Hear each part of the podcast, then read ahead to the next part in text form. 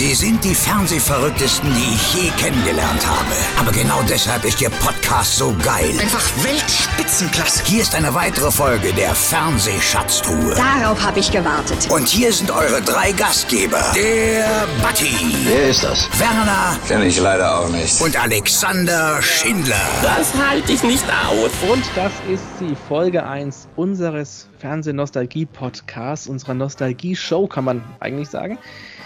Wir sind alles Fernsehkinder irgendwo zwischen den 70er, 80er und 90er Jahren und schwelgen heute in Erinnerung. Wir, das sind die beiden Kollegen Frank Battermann. Hallo, schönen guten Tag. Und der Werner von Antenne NV aus Rostock.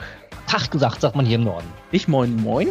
Ja, sagt man auch. Ja, aber ich sage mal Tag gesagt und äh, freue mich, dass ich dabei sein darf und grüße euch auch ähm, und äh, hoffe, das wird ein sehr interessanter Podcast und meine Wenigkeit, der Alex Schindler aus Nürnberg. Und in unserer Folge 1 geht es um den Donnerstagvorabend im ZDF. Das ist die Zeit vom großen Preis und natürlich Dalli Dalli. Wenn im ZDF am Samstagabend groß angelegte Fernsehshows mit Ballett und Orchester aufwarteten, belebten die Sendungen Der große Preis und Dalli Dalli den Donnerstagvorabend mit anspruchsvoller Unterhaltung im kleineren Studiorahmen. Allerdings so finde ich, mussten sich die beiden genannten Sendungen nicht vor der großen Konkurrenz verstecken. Der große Preis und auch Dalli Dalli belebten den Donnerstagvorabend zur großen, glitzernden, glamourösen Showbühne. Wim Tölke als Erfinder und erster Gastgeber des großen Preises und Hans Rosenthal, der in Dalli Dalli unvergessen das Publikum zu, im wahrsten Sinne des Wortes, Spitzenstimmung führte luden monatlich zum anspruchsvollen Quiz als auch zum heiteren Spieleabend ein. Im großen Preis traten drei Kandidaten gegeneinander im anspruchsvollen Quiz und eben der berühmten Multivisionswand an, hinter der sich die Fragen und zur damaligen Zeit visionäre multimediale Einspielungen verbargen. Unvergessen, wenn das Feld für Risiko getroffen wurde und Wilm Tölke durchs Studio rief, Risiko. Meine Damen und Herren, gleich werden Sie erleben, wie man viel gewinnen und wieder verlieren kann. Mit Wim Tölke. Themenexperten unterstützten bei der Bewertung der Antworten und nicht zuletzt durch den Schiedsrichter Nils Klemm wurde deutlich, dass Wim Tölke auf einen zuverlässigen und strukturierten Sendungsablauf setzte, gespickt mit Showacts, Komik, Musik und nicht zuletzt mit den Zeichentrick-Sidekicks Wumm und Wendedin schaffte Wim Tölke den Rahmen für große Fernsehunterhaltung mit immerhin zwischen 40 und 60 Prozent Zuschauerbeteiligung. Der Ablauf von Dalli Dalli war wesentlich weniger streng. Hans Rosenthal betonte stets in der Sendung, nicht immer alles so bierernst nehmen zu müssen. Auch wenn ein dreiköpfiges Schiedsrichterteam bestehend aus Eckhard Fritsch, Brigitte Xander, Madi Riel und später Christian Neureuter für Ordnung und korrekte Wertung sorgten. Außergewöhnliche und aufwendige Spiele standen im Vordergrund. Das Fotoratespiel Dalli-Click unvergessen und natürlich das Aufzählen von Begriffen zu bestimmten vorgegebenen Themen oder Situationen sorgten unter dem Stress der gnadenlosen Uhr zu gewollt witzigen Antwortekombinationen der prominenten Kandidaten. Einen Zusatzpunkt gab es immer dann, wenn Hans Rosenthal unvergessen in die Luft sprang, wenn das Publikum der Meinung war, das war spitze. Heute also im Podcast der große Preis und Dalli Dalli. Der Retro-Podcast. Hören, was du früher gesehen hast. Frank, Donnerstagabend 19.30 Uhr im ZDF. Was kommen da bei dir für Erinnerungen hoch? Ja, die allererste Erinnerung ist natürlich, ich musste nicht pünktlich um 20 Uhr ins Bett, sondern ich durfte bis um 9 wach bleiben, denn bis da gingen in der Regel diese Sendungen. Und äh, ja, beginnen wollen wir mit dem großen Preis, Wim Tölke da muss ich gestehen, ähm, ich habe so ab 83, 84 das so mitbekommen und äh, da lief die Sendung ja mittlerweile schon über ein Jahrzehnt. Und ähm, der große Preis war für mich immer ja, die etwas anspruchsvolle Sendung, was Fragen anging, was Themengebiete anging, denn es ging ja um Experten aus dem jeweiligen Thema. Ja, es haben sich Menschen äh, super vorbereitet auf ihr spezielles Thema und haben sich dieser Fragerunde gestellt. Und ähm, das war für mich schon der erste Höhepunkt, dass ich mir einfach oft gesagt habe, die haben aber echt eine Menge Wissen über ihr Thema, weil das äh, einfach oft auch sehr knifflige Fragen waren, zum einen. Zum anderen ähm, später dann ja in äh, ihre Ratekugeln gesetzt wurden und, wie du gerade gesagt hast, Alex, an der Multivisionswand spielen durften. Da gab es das Glücksfeld, da gab es besondere Filmfragen, da gab es ähm, ja, das Risikofeld, wo man sein, äh, sein bis dato erspieltes Geld im besten Falle verdoppeln konnte. Ähm, der große Preis war für mich Spannung, war Spiel und äh, mit Wim Tölke einfach ein sehr, sehr sympathischer Gastgeber. Und äh, Wum und Wendelin haben am Ende, würde ich sagen, ähm, für die Kleinen auch immer noch mal die Sache rund gemacht. Würdet ihr dann eigentlich mal sagen, äh, dass das äh, quasi der Vorreiter ja. der Quizshow war, was man heute quasi auch äh, aus dem Fernsehen kennt? Wie, wie findet ihr es? Ja, das ist ja das. Das ist, äh, wenn ich, ich bin ja ein bisschen jünger als ihr, glaube ich. Und äh, die, die Zeiten, als das da noch so ein bisschen aufgebaut war, wie, ja, man das heute noch von Jeopardy jetzt kennt, also mit dem Themengebiet und dann eben den Beträgen in der Senkrechten. Ähm, also das kenne ich schon gar nicht mehr. Ich kenne eigentlich dann nur diese Wand mit den Buchstabenfeldern. Ich habe mir letztens wieder YouTube-Videos angeguckt und verstehe bis heute gar nicht das, das Prinzip, ehrlich gesagt, was denn die Buchstaben zu bedeuten hatten. So anspruchsvoll. Die Fragen man gar nicht beantwortet. Aber du hast das Prinzip der Sendung schon nicht verstanden, siehst du. ja. Da, da, da, ungewöhnlich. Und dann, dann habe ich mich als Kind immer daran erinnert, am tollsten fand ich eigentlich immer nur den Vorspann, wegen Wum und Wendelin, weil wie gesagt, ich bin 83er Baujahr und äh, habe immer darauf gewartet, dass entweder Risiko kam, weil da die Wand so toll blinkte, und äh, eben wenn Wum und Wendelin später wieder kamen. Äh, Werner, du, komm, du kommst ja aus, äh, aus Rostock. Mhm. Und mhm. wie, wie, wie, hast du der große Preis erlebt? Denn das ist ja eigentlich so die Endzeit des großen Preises war ja gerade auch so in der Wendezeit. Genau, ja, hier 93 äh, war, glaube ich, die letzte Sendung und ähm, da habe ich das auch nur so nebenbei mal mitbekommen. Ne? Also äh, da war ich so zwölf, glaube ich, und ähm, habe das natürlich so nebenbei und äh, ich weiß nicht, wie alt wart ihr da? Damit wir auch gleich mal die Altersfrage jetzt geklärt haben. Ja, also 93, 10, da ja? war ich 15, also bin ich dann wohl der Älteste in der Runde. Aber das auch Frank. Nee, aber also ich bin wirklich so ein Fernsehkind. Also alles, was irgendwo äh, mit, mit Fernsehshows und vor allem, weil ich so schon als Kind so der Technische war, fand ich einfach diese Multivisionswand richtig klasse. Das war so mein Ding. Ja, ja. und vor allen Dingen auch äh, mit Wum und Wendelin, äh, dass man der vor, dieser äh, ähm, Green Box oder Blue Box, sagt man heute, äh, dass da Wim Tölke stand und anscheinend mit Wum und Wendelin gesprochen hat. Das ist ja äh, zu der Zeit wahrscheinlich ein großes technisches ähm, Aufwand gewesen, wahrscheinlich. Ja, ja, wobei ich auch gar nicht sicher bin, ob das wirklich auch vorab aufgezeichnet war, dieser kleine Part mit Bum und, und Wendelin, oder ob das wirklich live war, weil das ja wirklich auf die Sekunde genau stimmen musste. Übrigens in der Anfangszeit ja von Loriot gesprochen, später dann ja von Jörg Knör. Und ähm, ja, das war schon das Highlight. Aber ich habe so ein bisschen das Gefühl, dass da eventuell vorab gezeichnet wurde. Die muss ja. Muss ja. Das kann ich mir nicht vorstellen, dass das auch live gemacht worden ist. Also das, das wäre dann, glaube ich, dann doch zu viel des Guten gewesen. Aber ich habe in der Zusammenfassung schon gesagt, und das merkt man auch immer, dass Wim Tölke auf einen sehr, nicht strengen, aber man hat schon gemerkt, ähm, der, der Star der Sendung ist, ist die Sendung selbst. Und äh, er selbst hat sich gar nicht so wichtig genommen, aber hat immer großen Wert darauf gelegt, dass alles korrekt ablief. Und ähm, ja, alles so, wie soll ich sagen, ein, ein bisschen habe ich das Gefühl, im, ähm, in, in, in den Vorgaben einer Live-Sendung, das muss man auch mal sagen, das war ja alles live, das kann man sich heute kaum, kaum mehr vorstellen, ja. dass so eine Quiz-Show in Anführungszeichen ähm, nicht staffelweise irgendwie in einer Woche dann für ein ganzes Jahr vorproduziert wird, sondern dass es wirklich jedes Mal live war. Wahrscheinlich auch so ein bisschen, weil ja auch die Sendung äh, im, Zusammenhang, im Zusammenhang mit der Aktion Sorgenkind stand und eben einer Lotterie irgendwo, oder? Hm. Zum einen, genau, es wurden ja dann immer auch die Zahlen bekannt gegeben, beziehungsweise die Lose dann ja auch gezogen, die dann vorgelesen wurden. Der nächste 100.000 Mark Gewinner, der nächste 50.000 Mark Gewinner, das äh, passierte ja innerhalb der Sendung, zum einen. Zum anderen, äh, aber auch das Risiko, dass natürlich jederzeit die Technik hätte versagen können. Also ich erinnere mich da an eine ganz frühe Sendung der Montagsmaler mit Frank Elsner, wo der Bildschirm äh, 20 Minuten lang nicht funktionierte. Es war auch eine Live-Sendung. Und das hätte natürlich beim großen Preis äh, bei diesem technischen Aufwand auch passieren können. Ich finde das beeindruckend, dass das alles Dia-Projektoren waren. Dass das wirklich okay. alles, die, dass eigentlich diese Wand überhaupt nicht zum Filme zeigen gedacht war, sondern einfach nur Dia-Projektoren da im Hintergrund standen. Und wenn ich es richtig gelesen habe, war das auch der Grund, warum dass man die Sendung immer nur aus dem Studio machen konnte, weil man diese Wand nicht umbauen konnte. Diese Wand musste fest da stehen, weil es viel zu aufwendig war, die irgendwie ab- oder umzubauen. Mhm. Ja. Wahrscheinlich nicht erinnern. In den 70er Jahren übrigens, äh, ich habe da auch mal ein bisschen mir die alten Folgen noch angeschaut, da saß ja wirklich noch ein fast zehnköpfiges Team hinten, was die Knöpfe gedrückt hat, was äh, dafür zuständig war, für die einzelnen Themengebieten als Experte zu fungieren. Also da war ein wirklich mehrköpfiges Team. Alleine drei Damen, die nur die Multivisionswand äh, bedient haben.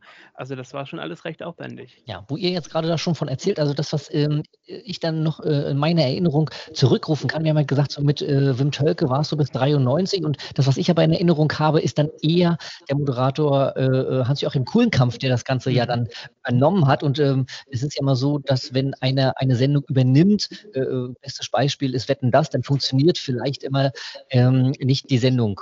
Wie, ich kenne es jetzt nur mit äh, Hans-Joachim Kuhlenkampf und davor mit Wim Tölke, nur wie gesagt aus, aus YouTube-Filmen äh, und sowas. Was sagt ihr zum Nachfolger?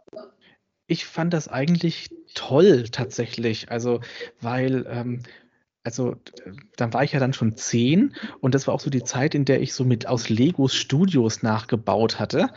Und das war so meine, meine Kindheit. Meine Eltern dachten, glaube ich, ich bin verrückt. Und ähm, das neue Studio mit Hans-Achim Achim Kuhlenkampf, das fand ich genial. Also es war so ein bisschen, es, war, es, es, es ging dann, ja, das alte Studio von, von Wim Tölke war noch ein bisschen dunkel gehalten und grau, noch gar nicht so ähm, naja, was man halt so in den 80ern so gebaut hat. Und dann mit Hans-Joachim Kuhlenkampf war das ein, so, so eine richtige 90er Jahre Studio-Deko, ne? mit einer Vidi-Wall, mit, mit Licht. Also das war irgendwie eine ganz andere Nummer, fand ich. Und ich fand als Kind, das war für mich so der Moment, wo ich Hans-Joachim Kuhlenkampf, glaube ich, auch als Moderator kennengelernt hatte. Äh, ich, ich würde mich jetzt nicht erinnern, dass ich vorher eine Sendung mit Hans-Joachim Kuhlenkampf gesehen hatte. Und ich fand den einfach lustig. Ja, und das kannte ich eigentlich beim großen Preis nicht, dass, dass, das, dass das als lustiger zugeht. Ja, wobei ganz kurios war, Wim Tölke verabschiedete sich, weil er sagte, ich bin allmählich zu alt, ich möchte mich zur Ruhe setzen. Kuli war doch einiges älter als Wim Tölke und tauchte in der ersten Sendung, in der ersten Szene übrigens mit einem Krückstock und einer Perücke auf und kam rein und spielte dann den alten Herrn und sagte, hallo und willkommen beim großen Preis. Ähm, äh, durchaus, äh, ja, war das... Äh, äh, fand ich schon sehr lustig, dass er sich da so ein bisschen auf die Schippe genommen hat, wobei mir relativ klar war, in ein Korsett von 80 Minuten lässt sich ein coolen Cup nicht pressen. Wir erinnern uns an einer wird gewinnen, wo es schon zur Pflicht gehörte, mindestens eine Viertelstunde drüber zu sein, wenn nicht sogar noch länger. Und äh, diese 80 Minuten, die es ja dann war, bis 20.50 Uhr, äh, das war mir klar, das funktioniert einfach nicht mit coolen Kampf, weil der schweift aus, der erzählt gerne, und äh, ja, das äh, glaube ich, das Korsett war letztendlich zu eng für ihn. Ich habe schon nicht verstanden, warum das eine Sendung um 19.30 Uhr losgehen muss, ehrlich gesagt, weil auch ich als Kind war dann schon irgendwo auf diesem 20.15 Uhr Showtermin so geeicht. Und warum eine Sendung um 19.30 Uhr losging. Äh, ja, aber war es nicht auch so, ich meine mich sogar auch noch bei Dali Dali ändern zu können, dass es sogar noch eine Werbeunterbrechung äh, gab es nicht. Ah, okay, also äh, zumindest war es bei den Serien damals so, äh, dass um 19.30 Uhr das losging, dann gab es noch eine Werbeunterbrechung und bis 20 Uhr durfte man ja Werbung senden bei den öffentlichen öffentlich-rechtlichen, vielleicht hat es da was mit zu tun, dass die eigentliche Primetime und vielleicht auch ein bisschen um der Tagesschau in die Quere zu kommen, um 19.30 Uhr einfach begonnen hat. Ähm, wir, wir, können schon mal einen kleinen Teaser machen. Wir haben heute auch einen Gast. ähm, den, den, holen wir gleich noch mit rein. Äh, da wird es noch mal ein bisschen mehr um Dalli Dalli gehen. Da freuen wir uns auch schon drauf. Ähm, er, er, ist schon im Hintergrund dabei. Wir sehen ihn schon und deswegen das, äh, müssen wir gerade ein bisschen schmunzeln. Äh, noch ganz kurz zu, zu der große Preis noch. Ähm, ich habe das nicht verstanden, warum das auf einmal dann Caroline Reiber dann die Bühne betrat, äh, weil ich aber auch nicht verstanden habe, warum das Kuli aufgehört hatte. Aber äh, Caroline Reiber war für mich so der Inbegriff, auch damals schon als Kind der Volksmusik und habe das nicht verstanden, wie die Quizmasterin sein konnte. Ja, ich, ich auch glaube, sogar im gleichen Jahr, ne? Ich glaube ich nur ein Jahr das moderiert und dann äh, kam gleich Caroline Reiber, oder? Ich glaube sogar nur drei Sendungen. Frank weiß das. Frank weiß alles. Ja, also ich, nee, ganz genau weiß ich es nicht. Es waren aber relativ wenig Sendungen. Ich glaube, er hat dann auch von selber hingeschmissen, ähm, weil die Kritiken dann auch am Folgetag in den Zeitungen äh, da doch auch sehr groß waren. Und ich meine auch, mich zu erinnern, dass die Quote zurückging, als Gulis übernommen hatte. Ähm, ja, Caroline Reiber, ich glaube, es mangelte einfach an vernünftigem Ersatz. Also wer hätte es denn machen sollen zu der Zeit? Viele gingen rüber zu den Privatsendern, gerade Anfang der 90er. Da ging ein Gottschalk zu RTL. Da, äh, ja, also ich glaube, das, das wäre die Chance für Frank Elstner gewesen. Ja. Der war noch ZDF. Der hat gerade mit Nase vorn aufgehört. Stimmt, aber er war natürlich durch Nase vorn auch relativ äh, gebranntes Kind, äh, was die Flops jetzt anging. Ich glaube, da hätte man, weiß ich nicht, ob er nicht auch gedacht hätte, äh, ob ich das machen muss oder so. Wir haben einen Grund, wir haben einen Grund, Frank Elster in den Podcast einzuladen. ja. okay. Aber es ja. ist interessant, dass man auch schon damals äh, in den 90ern die Probleme hatte, passende Moderatoren für erfolgreiche Sendungen zu finden. Das äh, trifft einen ja heute tatsächlich in den Sendungen auch immer so, ne? dass man sagt, wer soll es ja. denn jetzt moderieren? Das ja. Big Brother, damit die Sendung wirklich Erfolg hat. Ne? Das äh, spiegelt sich tatsächlich an der heutigen Zeit wieder. Ja, wobei damals eben noch Moderatoren auch wirklich die, die zentrale Figur war. Also auch derjenige, der eine, eine gewisse Verantwortung und auch der, der größte Ideengeber oder Ideenbringer für so eine Sendung war. Das ist ja heute alles nicht mehr so. Eine Sendung hätte, also auch der große Preis oder wir kommen jetzt dann gleich zu Dali Dali, hätte ja fast nicht mit an, nicht fast nicht, hätte nicht mit anderen äh, Protagonisten im Zentrum funktioniert, wenn ich da auffasse. Ne? Ja, aber auch gerade mhm. beim großen Preis, man sollte es vielleicht zumindest in einem Satz erwähnen, später ja nochmal im Versuch mit Marco Schreil. Da setzt sich durchaus die Falschbesetzung eines Moderators dann konsequent fort. Ich weiß nicht, ob das, die, ob das eine Falschbesetzung war. Ich glaube, die Frage ist doch eher, ob ähm, es noch, noch mal Not getan hätte, den großen Preis wiederzubeleben in der Form. Weil eins wusste man doch klar, eine Sendung dann äh, in, in, die 2000er zu portieren, ähm, nur mit diesem klassischen Spielprinzip, ohne dem Show, ohne der Show drumherum, und genau das ist passiert, ähm, nur weil man dachte, man, man, man äh, macht noch mal diese Kugeln oder sowas. Und ich fand, das war einfach lieblos. Das ist, glaube ich, das Problem. Das lag nicht an Marco Schreil, es war einfach lieblos. Ja, wobei ich allerdings, also jetzt gerade wenn wir uns auch die aktuelle Fernsehsituation mit Game-Shows und Spielshows und Quizshows anschauen, das Konzept an sich, finde ich, könnte man durchaus reformieren, modernisieren und würde immer noch gut funktionieren, glaube ja, ich mittlerweile. Ja, aber man das nicht, man das nicht so lieblos machen. Ja, und natürlich, das, und das, das ist ja das Genau. Das, ist das, ist genau der Unterschied. Und zwar, es wird lieblos, weil nur noch Redakteure ähm, sich äh, um eine Sendung kümmern und nicht mehr derjenige, der vorne durch die Tür kommt und Guten Abend, liebe Zuschauer genau. sagt. Genau. Und, und ab dem Moment sind die Leute austauschbar. Und das ist, glaube ich, das große Problem heutzutage. Und ich glaube, oftmals sind es auch Redakteure, die äh, sich ans Original gar nicht mehr erinnern können. Also schau dir, schau dir sämtliche Sendungen an, die wiederkommen. Äh, nur der Name und nur das Spielprinzip macht es nicht. Es muss eine, ja, es, es, es muss ein Zusammenspiel zwischen Moderator, Konzept, aber auch ähm, der Umsetzung im Studio sein und so weiter. Also dieses, dieses lieblose Hingeklatsche, das merkt der Zuschauer und das will er auch nicht.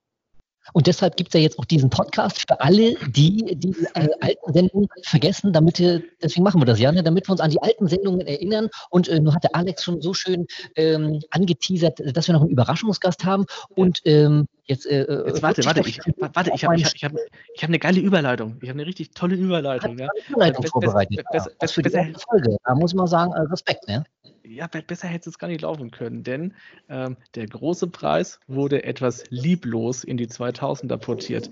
Ganz im Gegenzug dazu schaffte es Kai Pflaume mit Dalli Dalli, einen Showklassiker wirklich wiederzubeleben und in die Neuzeit des Fernsehens zu holen.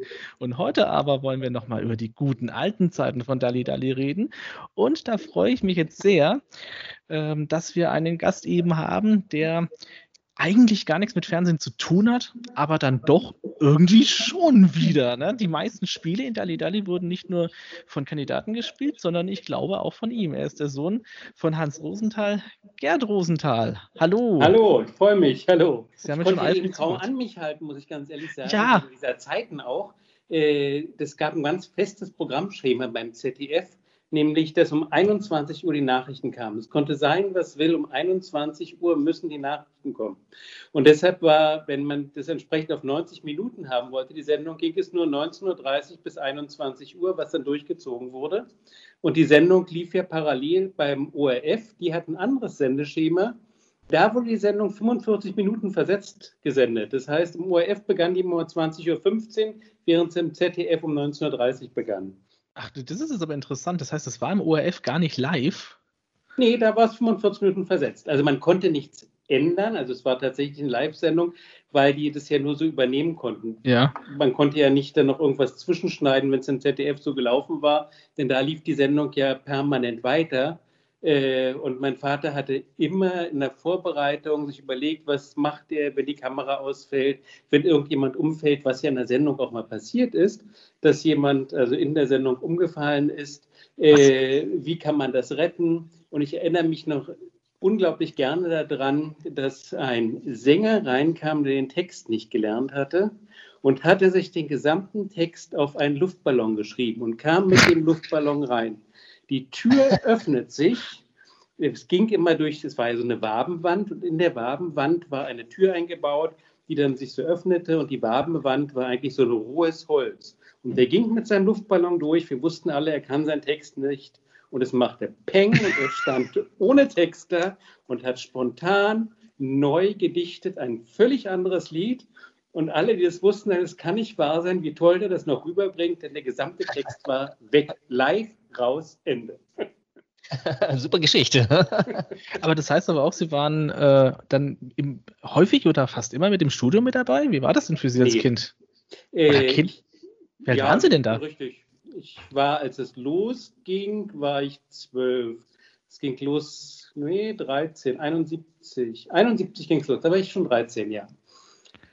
Ähm, ich durfte ab und zu mit dabei sein. Also ich würde sagen, im Jahr war ich bei ein, zwei Sendungen dabei, äh, was mir immer sehr viel Spaß gemacht hat. Und ich war auch bei der Vorbereitung dabei. Äh, das heißt, mein Vater hat immer gesagt, wenn Fragen schon in der Familie keine lustigen Antworten geben, braucht das in der Sendung nichts zu probieren.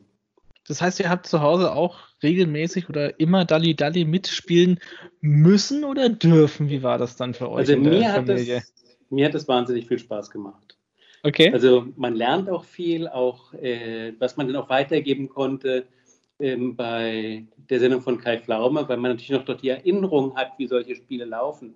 Sag mal, wenn Sie die Frage stellen in einem Quiz, äh, welche Küchenkräuter haben Sie in Ihrem Kühlschrank? 15 Sekunden Zeit. Mhm. Da kann keine witzige Antwort kommen. Das ist unmöglich. Wenn die Frage kommt, nur ganz leicht verändert, was liegt bei Ihnen zu Hause im Kühlschrank?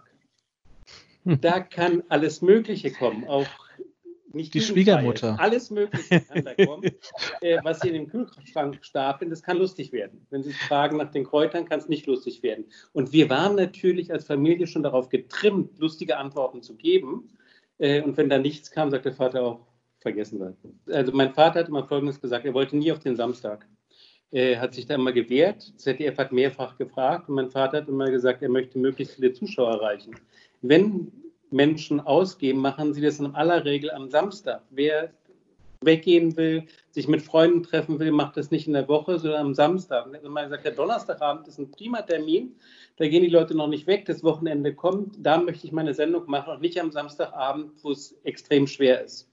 Aber dann mhm. konnten die Kinder doch nicht immer so lange aufbleiben.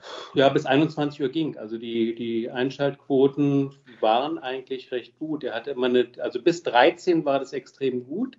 Und äh, dann ging es wieder so los bis mit 25. Also dazwischen ah. hat er immer eine große Lücke, äh, wo er weniger Zuschauer hatte, ja.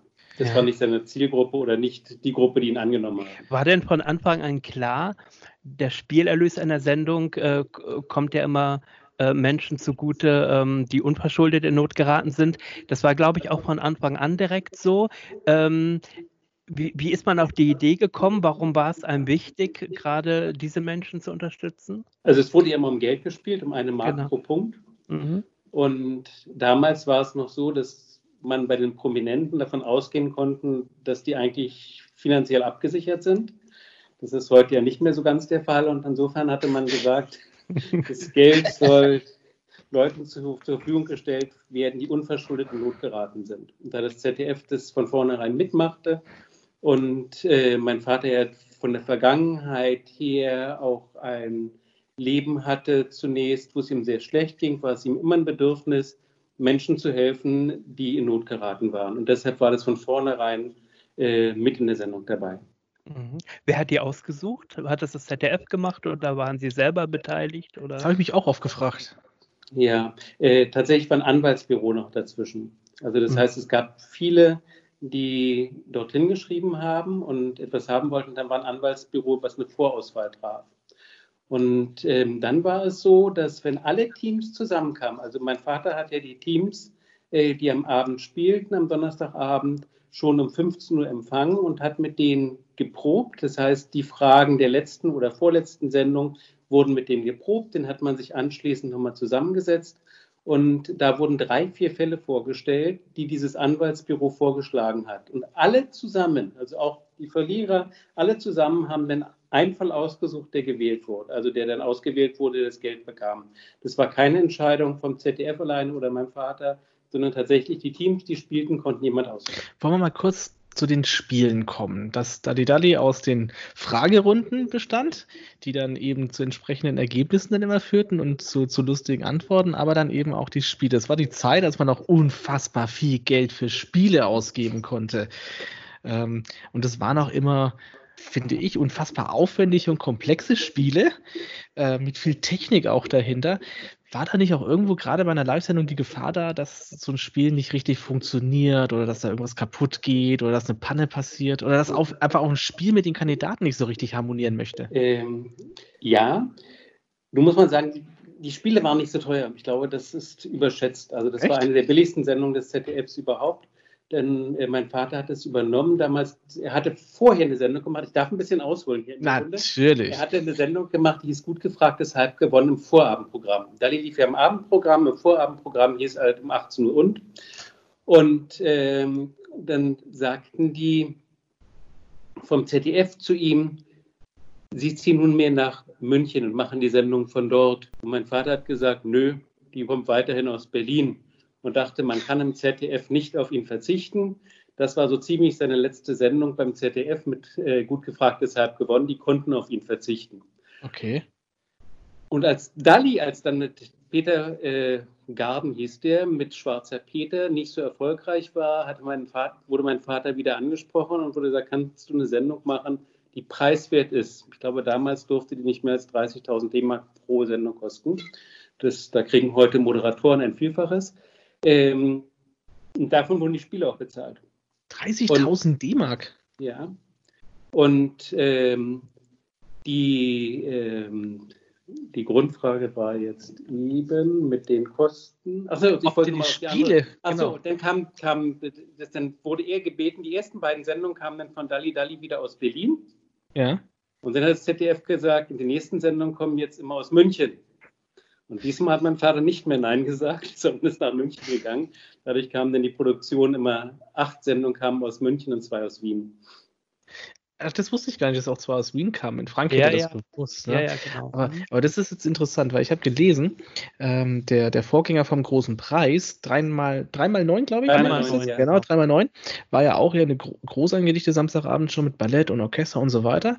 Und äh, um die Produktionskosten geringer zu halten, und auf Wikipedia kann man nachlesen, man sprach da von 250.000 D-Mark pro Sendung ähm, hat man eben dieses äh, Konzept so gebaut für der große Preis, um das Ganze auch in eine Studioproduktion zu machen. Jetzt bin ich ja dann doch überrascht, dass man äh, die, die, so, so, eine Produktion nochmal drücken Kann sein, konnte. Dass, dass es die reinen Bauten waren und sowas. Da bin ich jetzt vielleicht etwas überfragt, aber jedenfalls diese Bauten, die dort gemacht wurden, machten es eigentlich zwei, drei Leute. Einer Sepp Hartler aus München, der dort in den, äh, die Dekoration baute und der die ja. machte die ganzen Spiele. Und mein Vater probte von Montag bis Mittwoch mit Studenten auch diese Spiele. Wenn ah. irgendein Spiel nicht funktionierte, äh, dann fiel das auf in den Runden. Ah, okay. Also das heißt, es wurde schon sich eine ganze Woche Zeit gegeben, dass es alles funktioniert. Sie waren ja. jetzt ja dann auch äh, mit dabei bei den, äh, bei den neuen Folgen mit Kai Pflaume, ebenfalls aufwendige Spiele. Ja. Ähm, da wurde einem ja nicht mehr so viel Zeit für Proben und Produktion äh, gegeben. Ähm, wie haben Sie das denn das, das im Vergleich empfunden? Wie denn so eine Sendung dann in den 2000ern aussieht im Vergleich zu den damaligen Bedingungen? Ja, ich habe ja zwischendurch wenig mit Quiz-Sendungen zu tun gehabt. Also da war ich einige Male dort. Und das ist schon, also auch für den Moderator, denke ich, ein, eine Wahnsinns Schiffsschlauch, dort durchzukommen. Und während die Dalli-Sendung früher von meinem Vater ja tatsächlich in 90 Minuten durchfahren und eine Woche lang geprobt waren, äh, dauern halt Sendungen, die aufgezeichnet werden, wo man dann Schnitte mittendrin macht, äh, sehr, sehr viel länger. Und äh, wenn man dann pro Tag eine Sendung macht oder zwei, ist das natürlich wahnsinnig aufwendig. Mhm. Äh, aber man hat halt anderes. Man hat aber das Schutznetz der Aufzeichnung irgendwie. Das hatte Ihr Vater nicht. Also er war ja davon abhängig, dass wirklich alles glatt lief.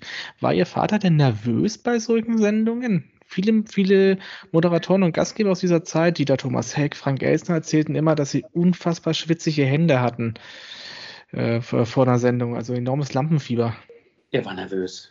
Ja, er war sehr nervös, wenn es dann zur Sendung ging. Aber er konnte was für mich immer noch unfassbar ist, äh, hat er sich um 16 bis 18 Uhr hingelegt und geschlafen am Donnerstag. was? vor, vor, der Sendung konnte er schlafen. Das konnte ja noch nicht mal ich heute, weil also ich, ich habe mir, ich, ich habe mir, ich, äh, Frank und ich, wir haben schon viele Sendungen auch zusammen gemacht, wir hatten viele prominente Gäste auch und jedes Mal denke ich mir, auch gestern dachte ich mir noch, ach diesmal habe ich ja gar kein Lampenfieber, ja und so um 18 Uhr, 18.30 Uhr, heute ging es irgendwie los. Also, äh, und, und wir sind hier in einem intimen Rahmen eigentlich. ja, da konnte er schlafen. Ja, aber er war sehr also die, die Sendung, wenn man sagt so locker, ganz so locker, war eher nicht. Es war schon sehr stark geprobt. Wie gesagt, die ganze Woche über mit den Studenten. Er wusste genau, wo die Kamera steht, äh, wo er langgehen muss, äh, was passiert in der Sendung. Das war exakt getaktet und er wusste genau, wann er wo ist. Natürlich. Da bewundere ich. Er wollte aber nicht, dass die Sendung Bier ernst wurde, ne? Das wollte er immer nicht, dass die Sendung ja. dann ernst wurde. Er hat immer darauf geachtet und auch die Kandidaten immer wieder darauf hingewiesen. Dass, aber das, das kann man mit einem kleinen Schmunzeln betrachten. Er liebte es zu spielen. Also ich äh, aus er war ein absoluter Spieler. Also wenn da irgendwelche Spiele liefen, die ihm Spaß machten, äh, war er kaum wegzukriegen. Auch bei den Proben war er davon kaum wegzukriegen. Und er freute sich an jedem Spiel und man sieht es auch in den Sendungen, dass er am liebsten mitspielte und mitmachte. Ja. Äh, das war für ihn ein Traum. Also er hat wirklich das, was er sich gewünscht hat zu machen oder sein Hobby, zu seinem Beruf gemacht. Also es hat ihm ja. wahnsinnig viel Spaß gemacht. Ja, ich habe es auch immer wieder gesehen, dass er gerne, wenn er den Kandidaten das Spiel erklärt hat, gerne schon mal eine Runde sag ich mal, halb mitgespielt hat oder wenn etwas nicht funktioniert hat, gesagt hat, jetzt zeigen wir aber nochmal, dass es eigentlich geht. In den Proben hat es ja funktioniert, wenn der Prominente dann äh, das nicht so geschafft hat. Ja. Ich finde auch gerade bei gefragt, gewusst, gewonnen zum Beispiel, sieht man das in der Open-Air-Situation nochmal ganz, ganz gut. Ähm, wie viel Spaß und Freude beim Spielen äh, dort äh, an den Tag legt wurde. Also ja, das sieht man immer wieder. Das heißt ich habe auch noch eine Frage.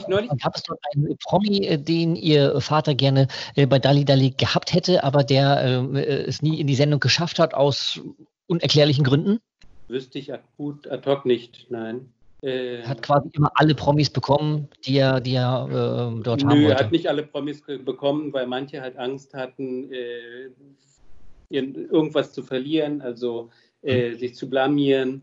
Die Sendung war ja eigentlich die erste, die Prominente in Situationen gezeigt hat, die nicht alltäglich sind oder zu spielen, wo sie auch das Risiko einging, sich zu blamieren halt. Heutzutage mhm. sind fast alle Sendungen so aufgebaut oder alle Quiz-Sendungen, dass immer Prominente kommen und in Situationen gestellt werden, die nicht alltäglich sind und sie immer die Chance haben, sich auch zu blamieren. Das war damals was ganz Neues. Das war auch das Erfolgsrezept der Sendung damals. Aber damit gab es bestimmte Leute, die nicht kommen wollten, aber das konnte man dann häufig nachvollziehen. Gab es umgekehrt einen Kandidaten oder einen Prominenten, äh, von dem Sie wissen, dass Ihr Vater ein bisschen enttäuscht von seinen Reaktionen oder Ihren Reaktionen waren, weil Sie sich vielleicht nicht auf das Spielkonzept oder das Spielprinzip eingelassen haben? Nö, fällt mir im Moment jetzt, fällt mir nicht ein. Gab es vielleicht, aber fällt mir äh, im Moment nicht ein. Äh, er hat mit denen ja halt vorher geprobt auch er wusste ja, was kommt. Er hat ja mit denen auch äh, gesprochen dann, wenn die bei den Proben das noch nicht verstanden hatten, was sie machen sollen. Ähm, hat Ihr Vater die Kandidaten selbst eigentlich eingeladen oder war das auch so eine redaktionelle Auswahl? Ähm, die Redaktion schlug vor. Also er brachte einen, die Redaktion schlug vor. Äh, es gab einmal im Jahr ein Treffen bei äh, unserem Haus auf Föhr auch, nannte sich Spinnerclub äh, wo der Redakteur kam, mein Vater war da, noch ein paar andere waren da, auch äh, der derjenige, der die Spiele baute und die setzten sich zusammen und sagten, wen wollen wir einladen, was für Spieleideen haben wir und ähnliches. Und bei den Spielideen war es halt auch so, dass mein Vater immer, egal wo wir im Urlaub fahren, wenn er irgendwo in der Fabrik sah, sagte er, er muss da reingehen, er muss mit den Leuten sprechen, er muss gucken, was gearbeitet wird und ob man daraus nicht irgendein Spiel machen kann, möglichst nah an dem, was Menschen arbeiten. Äh, okay. Dann haben die auch ihren Spaß, ja. Es gibt es gibt ja eine ganz berühmte Szene, die auch äh, immer wieder mal zu sehen ist, äh, und zwar in einer Situation, als äh, das Fragenlotto gespielt wird und der Kandidat, der ja ein Kandidat aus dem Publikum war, vorne steht und nach Hause winkt. Und ihr Vater sagt, wir sind doch in einer Großstadt, hier dürfen wir nicht winken. Ich habe immer nicht so richtig verstanden, wie es gemeint war. Können Sie es aufklären? Nee, kann ich auch nicht aufklären. Ich weiß aber, äh, heutzutage wird ja das Warm-up, also die, äh, die, die, Begrüßung der Gäste im Studio und das etwas Lockermachen von jemand gemacht, der das professionell macht. Und mein Vater hatte das früher selber gemacht. Also der kam vorher immer raus und hat das Warm-up gemacht und hat die Leute auch alle einmal winken lassen, vorne weg und hat gesagt, dann brauchen sie es in der Sendung nicht mehr zu tun. Ah, okay. so, das, das, das, ist, darauf. Das ist aber interessant, weil dass, dass ihr Vater selber Warm-up gemacht hat. Das haben ja viele Moderatoren zu der Zeit sich, nicht, ich möchte nicht sagen, nicht dran gewagt, aber so ein, so ein Warm-up, wie man das aus amerikanischen Sendungen zu der Zeit eigentlich kannte, äh, das gab es eigentlich im deutschen Fernsehen, glaube ich, nicht. Also ich weiß von, von Kurt Felix zum Beispiel, da hat halt dann äh, das Orchester Dieter Reit gespielt und für Stimmung gesorgt. Thomas Gottschalk macht das seit eh und je, ja, aber der ist ja auch irgendwie so ein, so ein spezieller Typ in dieser Zeit gewesen. Und äh, ihr, ihr Vater hat ein eigenes Warm-up dann quasi gemacht und da tue ich mich so ein bisschen hart in der Vorstellung, weil ich selber schon ganz oft in Fernsehsendungen war und weiß, wie heutzutage ein Warm-up abläuft. Ähm, aber äh, half das dann auch nochmal so ein bisschen dann für, für ihn selbst, ähm, dass, dass dann die Show nur weitergeht quasi? Das weiß ich nicht. Also er hat vor allen Dingen immer darauf hingewiesen, auch nochmal, dass wenn er jetzt reinkommt, müssen sie alle nochmal so tun, als hätten sie noch nicht gesehen. Er hat darauf hingewiesen, was heute auch beim Warm-up teilweise gemacht wird. Gucken Sie nochmal rechts, ob Ihre Partnerin oder Ihre Partner wirklich im Fernsehen neben Ihnen erscheinen darf und was man so alles als Lockersprüche bringt und hat da viele Lacher gehabt und ging dann raus und kam dann rein und hat eigentlich mal einen großen Applaus gehabt. Aber er hatte, und ich glaube, das ist vielleicht für ihn ganz wichtig gewesen. Er hatte durch die Lacher gesehen, er hat das Publikum schon auf seiner Seite. Er muss jetzt nicht mhm. neu irgendwas durchbrechen, sondern das Klima zwischen Moderator und Publikum stimmte schon. Kann es sein, dass ja. ähm, die Kollegen, die um ihn herum waren, also zum Beispiel Monika Sundermann war schon bei Gut gefragt, deshalb gewonnen dabei, war später bei Rate mal mit Rosenthal mit dabei. Also war das für ihn auch immer ein Sicherheitsnetz, immer ja. ein gewisses Team um sich herum zu haben? Also ja. er wollte immer das gleiche Team um sich herum haben. Also in München sagte man schon, die Berliner Mafia reist an weil er immer mit seinem gesamten Team da ankam, weil er sich genau wusste, auf wen kann er sich verlassen und die hat er auch immer gern dabei gehabt. Es gibt ja viele Sprüche in der Fernsehgeschichte, die schon zum geflügelten Wort geworden sind. Licht aus, Spot an, top, die Wette gilt und Sie sind der Meinung, das ist spitze. Äh, wie kommt man äh, auf, auf so einen Spruch? Wie ist, wie, wie ist der, der, Satz entstanden? Ähm, äh, ist der auch zu Hause auf dem Sofa entstanden oder war es spontan in der Sendung? Nee, ähm, tatsächlich so, dass mein Schwager, der ähm, in, in Mülheim wohnte, glaube ich, damals schon immer sagte, wenn er etwas gut fand, das ist spitze. Und irgendwann mhm. kam mein Vater dann darauf und sagte, das ist eigentlich ein Satz, den äh, möchte er übernehmen. Also es ist von meinem Schwager der jetzt gerade 80 Jahre alt geworden ist, überhaupt in die Welt gebracht worden, also dass mein Vater es übernommen hat, ja. Als Sie sicherlich angerufen wurden und Ihnen mitgeteilt worden ist, dass Dali Dali wiederbelebt werden soll. Und ich spreche jetzt nicht von Dali Dali, das auch schon mal äh, im ZDF am Nachmittag wiederbelebt worden ist. Wobei, da können wir auch noch mal kurz drauf kommen. Ähm, aber wollen wir noch mal über die Version mit Kai Pflaume sprechen. Die sollte ja dann doch mehr angelehnt sein, eben ans Original, weil das auch so ein bisschen die Nostalgiezeit war, als viele Sendungen aufgelegt worden sind. Ähm, was ging die, Ihnen da zuerst durch den Kopf? Haben Sie sich gefreut oder dachten Sie, ah, vielleicht wird es doch eher ein Schinken? Ähm, so ein Mittelding. Also ich wusste das vorher, also mit Kai Flaume, also ich habe mit äh, dem Andreas Gerling vom NDR gesprochen, der sprach mich an und der ist sehr affin für diese alten Quiz-Sendungen äh, bis heute. Mhm. Ein ganz lieber Mensch und sagte, er möchte das machen und sagte dann, als Moderator stellt er sich Kai Flaume vor. Das muss man im Moment erstmal sich überlegen und dann dachte ich, doch, Kai Pflaume ist, ist der Richtige dafür. Der könnte das wieder aufleben lassen. Und es ist ja nicht etwas, was jetzt von heute auf morgen neu kam. Und es ist nicht etwas, was einen Monat nach dem Tod meines Vaters kam, sondern es sind ja ganz, ganz viele Jahre dazwischen.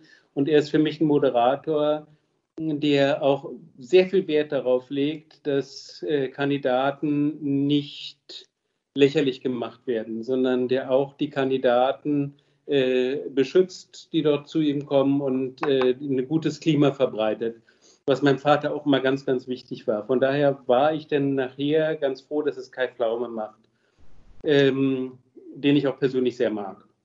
Also von daher denke ich, ja, es ist okay.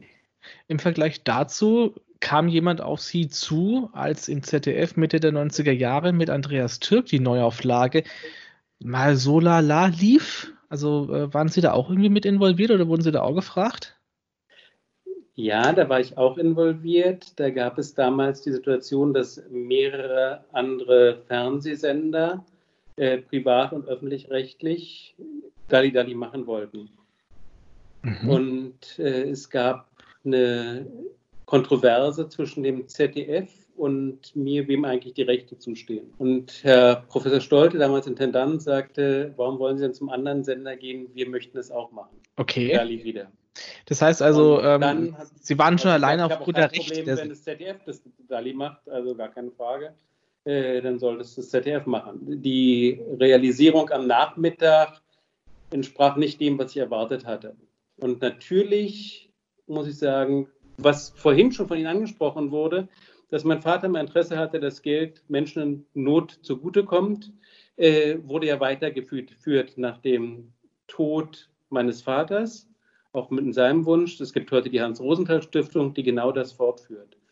Und je länger mein Vater tot ist, desto weniger Spendeneinnahmen kommen. Das ist klar, der Name lässt langsam nach und wir wollten es auch wieder aufleben lassen. Und genau das haben wir ja bei Kai Pflaume gemacht und haben alle Erlöse auch weiterhin zukommen lassen der Hans-Rosenthal-Stiftung.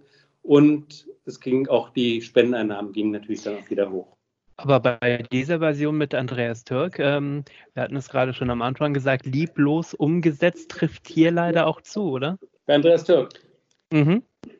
Ich mag Andreas Türk, ist ein netter Mensch, aber zu dem, wie es umgesetzt wurde, glaube ich, sage ich besser nichts. Okay, dann, dann würde ich noch gerne wissen, ähm, als Kai Pflaume damit ja erst im NDR-Fernsehen begann, ja. die Quoten waren ja bombastisch. Ja? Super, ja es hieß Dali Dali. In der ARD mhm. wollte man nicht. Das ZDF hatte da was gegen oder wie kam es dazu, dass man genau. es das Spitze nennen musste? Ja, das ZDF äh, hatte das zwar im Rahmen des, der äh, Ausstrahlung im NDR gestartet, aber nicht mehr im Rahmen der ARD. Okay, dann, ähm, also ich fand auch da diese die Umsetzung auch in der ARD äh, man hat gemerkt, es war Herz dabei, es war vor allem Spiellaune der, der Promis dabei. Kai Pflaume äh, fand ich auch perfekt für diese Umsetzung. Und die Quoten fand ich auch, sie lagen, glaube ich, am Ende irgendwas zwischen dreieinhalb und vier Millionen. Ähm, und dann hieß es offiziell, ähm, Kai Pflaume hätte so viele Produkte momentan am Start oder Sendungen, dass die Zeit fehlen würde. Gibt es einen anderen Grund? Das weiß ich im Moment nicht, ob es einen anderen Grund gibt. Okay. Ich, äh, bin aber da einer Linie. Äh, wie gesagt, ich mag den Kai Pflaume, ich finde es toll, was er macht, aber ich habe das Gefühl, er ist zu viel auf dem Schirm. Äh, ich, ich, glaube, etwas weniger wäre besser, würde man sich auch mehr auf ihn freuen. Und wenn ich jetzt dann noch oben Dali raufpropfen würde, glaube ich, das ginge gar nicht. Okay. Warum hieß es denn in, im, im ersten dann, äh, das ist Spitze? Weil Sie hatten es gerade schon gesagt mit den Rechten. Äh, offensichtlich ähm, war in der Familie Rosenthal, die, die lagen irgendwie die Rechte, oder es war zumindest eben so diese Frage, ist es ZDF oder bei Ihnen in der Familie? Mhm. Oder beim, mit dem Namen Rosenthal eben eher verbunden. Ähm, aber der Name dann nicht? Denn da hätten sie ja ihren Einfluss da nutzen können. Die Frage ist ein bisschen offen. Die Frage ist ein bisschen offen. Also was man, äh, und wir haben als Familie dem ZDF sehr, sehr viel zu verdanken. Wir haben bis heute einen super Kontakt mit dem ZDF. Das ZDF unterstützt uns in der Hans-Rosenthal-Stiftung. Es ist ein Kuratorium dabei in der Mitgliederversammlung. Und wenn wir irgendwas machen, also wir haben sehr, sehr guten Draht mit dem ZDF. Wir haben keinerlei Lust, da irgendwelche rechtlichen Auseinandersetzungen zu haben. Die äh, Frage war halt, also mein Vater hat damals, sagen wir andersrum, immer darauf Wert gelegt, darauf Wert gelegt, dass er nicht ab, das war seine Idee, sein Name, dass er nicht abgelöst werden kann heute und morgen macht ein anderer Moderator seine Sendung. Mhm. Und die Verträge, die dort existieren, sind nicht ganz eindeutig, sagen wir es vorsichtig so. Okay, okay. Wir hatten es gerade schon mal angeschnitten, ähm, äh, wie es zu dem Ausspruch, Sie sind der Meinung, dass es spitze gekommen ist. Ich habe mal gelesen, als es dann losging, dass äh, Ihr Vater dann ja in die Luft gesprungen ist und äh, sozusagen gefriest wurde, eingefroren wurde. Das war Ihnen nicht immer ganz so recht, beziehungsweise war das zu einer Zeit, wo es Ihnen ein wenig unangenehm war, oder? Ich fand es furchtbar. Also man muss sich das so vorstellen, wenn man äh, 13 Jahre ist, 14 Jahre in der Pubertät und man hat einen Vater, der macht sich auf dem Bildschirm zum Clown. Das ist peinlich damals. Also im Nachhinein sage ich, er hatte recht. Aber damals in der Schule damit veräppelt zu werden, aufgezogen zu werden, ist ja schon fast ein Mobbing, äh, wenn der Vater so einen Blödsinn da macht. Äh, das war mir nicht recht. Und ich habe mehrfach gebeten, damals es halt sein zu lassen. Und wenn ich heute irgendwelche Prominenten im Fernsehen sehe, die bitte, bitte, Clown machen, denke ich immer, die armen Kinder. Aber okay. Bitte, bitte, Papa, spring nicht mehr in die Luft. Ich, ich, ich frage mich, wie dieses Gespräch lief. Ja. War, war, das seine Idee, dass er da so eingefroren wird? Äh, auch wieder so, ja. ein so, ein technisches Highlight, wobei das eigentlich, ist, wenn man sich es heute anschaut, fast ein bisschen äh, unfreiwillig äh, wirkt. Aber dieses in die Luft springen und dann, dass das eingefroren wird, das Bild, das war seine Idee. Was, ist, was soll denn das für einen Hintergrund gehabt haben? Das war technische Sensation, dass, man, dass er plötzlich in der Luft stand. Ja, ich, war, ich war damals doch äh, was ganz Besonderes, dass dieses Freeze gab es eigentlich so gut wie gar nicht. Und insofern war das super. Ich bin, ich bin, ich bin Techniker. Ich, also Sie gerade gesagt haben, dass es, das wusste ich nicht, dass es der ORF quasi 45 Minuten Zeitversetzt gezeigt hat.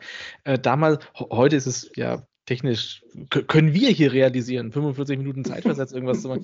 Aber äh, ich sag mal, in, in, in, den 70er Jahren, 80er Jahren, wo noch nichts digital war, äh, ist, ja das, ist, ja, ist ja das auch interessant gewesen, wie man sowas zeitversetzt dann ausstrahlen kann. Das fand ich jetzt sehr interessant eigentlich. Ich stelle mir das auch besonders schwierig vor. Man hat einen Vater wie Hans Rosenthal, den jeder kennt wie ist das unterwegs gewesen zu sein mit ihm oder im Urlaub oder so? Hatte man wirklich private Momente außerhalb des eigenen Hauses oder äh, musste man viel teilen mit Bewunderern und Fans? Also wenn ich mit meinem Vater unterwegs war, äh, dann musste man teilen. Also damit mhm. musste man halt leben.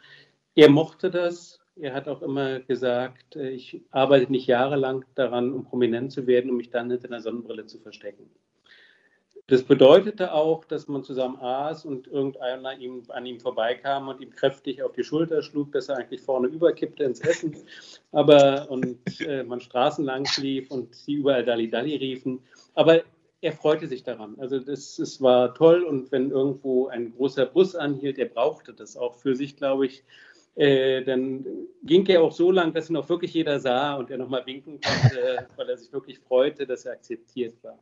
Aber ich glaube, das ist auch von seiner Jugend her, wo er in Deutschland verfolgt wurde, dass er in eine Position kam, wo die Deutschen äh, ihn bejubelt haben, ihn gerne gesehen haben, ihn als Freund angesehen haben. Das war für ihn, für sein Herz ganz, ganz wichtig. Sie haben ja Habe ich auch noch eine kleine Anekdote, ja? Ähm, als ich meinem äh, Kollegen Torde Dück, mit dem ich die äh, Morgensendung bei Antenne MV moderiere, gesagt habe, ähm, dass äh, wir ein äh, Interview haben mit dem Sohn von Hans Rosenthal. Da hat er gesagt, mein Vater hat mit Hans Rosenthal Fußball gespielt. Ja. Und, äh, und das, hat, äh, das war tatsächlich so, dass er halt auch so, so ein Kumpeltyp war und sehr nahbar. Und das, das, das, das widerspiegelt jetzt das wieder, was Sie gerade gesagt haben, dass das halt zu, zu den Menschen offen war was man ja von Promis, wenn man es wieder mit der heutigen Zeit vergleicht, äh, die Leute, die prominent sind, die sich ja dann eher abschotten und dann nichts mit den Leuten zu tun haben, sondern eher nur den Fame einstecken und das viele Geld und äh, halt äh, nicht nahbar sind, obwohl man das natürlich halt äh, für diesen Job ja dann auch macht, dass man für die Leute ja eigentlich auch da sein muss und das haben, glaube ich, die Entertainer von damals mehr drauf gehabt, ne? Ich denke auch, ja. Also es war ihm ganz wichtig, auch dass den Leuten gut geht und so weiter. Und bei den Gesprächen, wenn er auf Föhr war, äh, hat er den Schiedsrichter gemacht beim Fußball und ist da rumgegangen und hat für die Fußballmannschaft Geld gesammelt und, und, und. Äh, er liebte das, mit den anderen zusammen zu sein, ja. Die ähm, 153. Sendung war ja die letzte, das war im im Sommer 1986. Es gab nochmal ein komplett neues Bühnenbild, die Musik wurde modernisiert, es sah alles ein bisschen anders aus. Wusste man zu diesem Zeitpunkt schon, wie krank Ihr Vater ist und, und war klar, ähm, äh, dass die Sendung eventuell nicht weitergehen würde oder wusste man zu dem Zeitpunkt gar nichts? Es wurde, ich glaube, es kam aus München. Er hat mich aus München angerufen und hat gesagt, dass bei ihm Krebs festgestellt wurde. Äh, das heißt, diese Schockdiagnose hatte er dort bekommen und äh, hatte natürlich die Hoffnung, dass er das überlebt, dass er das schafft und dass er weitermachen kann.